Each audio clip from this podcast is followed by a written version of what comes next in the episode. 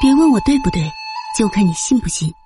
我只能告诉你，历史够野，够有趣。欢迎来听九九八八那些不为人知的野史秘闻。秦始皇之母赵姬能够成为王后，经历了哪些曲折？赵姬是秦始皇的母亲，秦庄襄王子楚的夫人，因其为赵国人，故名赵姬。赵姬是商人的女儿，她在当时的社会来说，其出生是相当卑微的。古代的人们认为，商人不直接从事生产，其获利只靠投机取巧。因此，为社会所看不起，往往会被执政者所压制。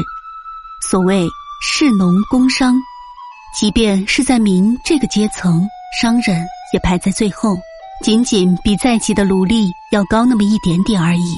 明上一个阶层是大夫，大夫上一个阶层是诸侯。子楚当时是秦国太子的儿子，也是属于大夫这样一个阶层。像赵姬这样的人。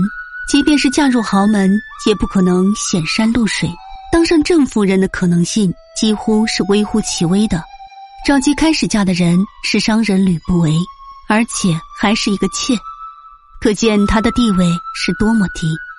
赵姬是秦庄襄王子楚在赵国做人质时向吕不韦要来的，也就是说，这桩婚姻开始不像王族间明媒正娶那样。得到过最高执政以及父母的认可，而是一种私自婚姻。这样的婚姻在王族间并不是稀奇事。不过，唢呐女子几乎没有人能够成为正夫人，就是这样一种几乎不可能的事情。赵姬又是怎样变成可能的呢？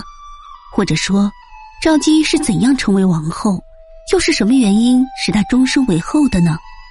这主要基于吕不韦的游说和不断的运作，其次就是和她的公爹、丈夫早死以及她生了一个儿子有关。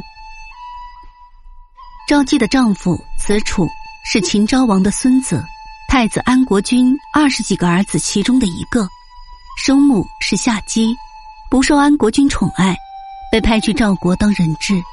本来人质是表示两国不再打仗、友好相处的象征。但子楚在赵国当人质期间，秦国仍然数次，秦国仍然数次攻打赵国，赵国人因此很不待见这个子楚。子楚原来叫异人，是秦昭王庶出的孙子，在秦国也并不十分受到重视。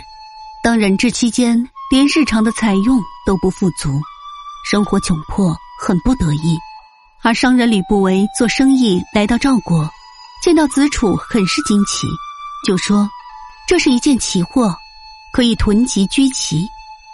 奇货可居一词就是这么来的。”吕不韦前去拜访子楚，对他游说说：“我能光大你的门庭。”子楚笑着说：“你还是先光大自己的门庭，然后再来光大我的门庭吧。”由此可以看出，一个落魄的王族公子也是看不起商人的。哪怕你是天下巨富，吕不韦并不恼怒。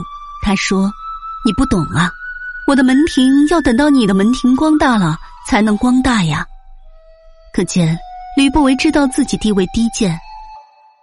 子楚知道吕不韦话里的意思，于是就坐下来和他深谈。他说：“我吕不韦虽然不富有，但愿意拿出千金来为你西去秦国游说。”侍奉安国君和华阳夫人，让他们立你为太子。子楚于是跪下来给他叩头说：“如果能够实现您的计划，我愿意分秦国土地与您共享。”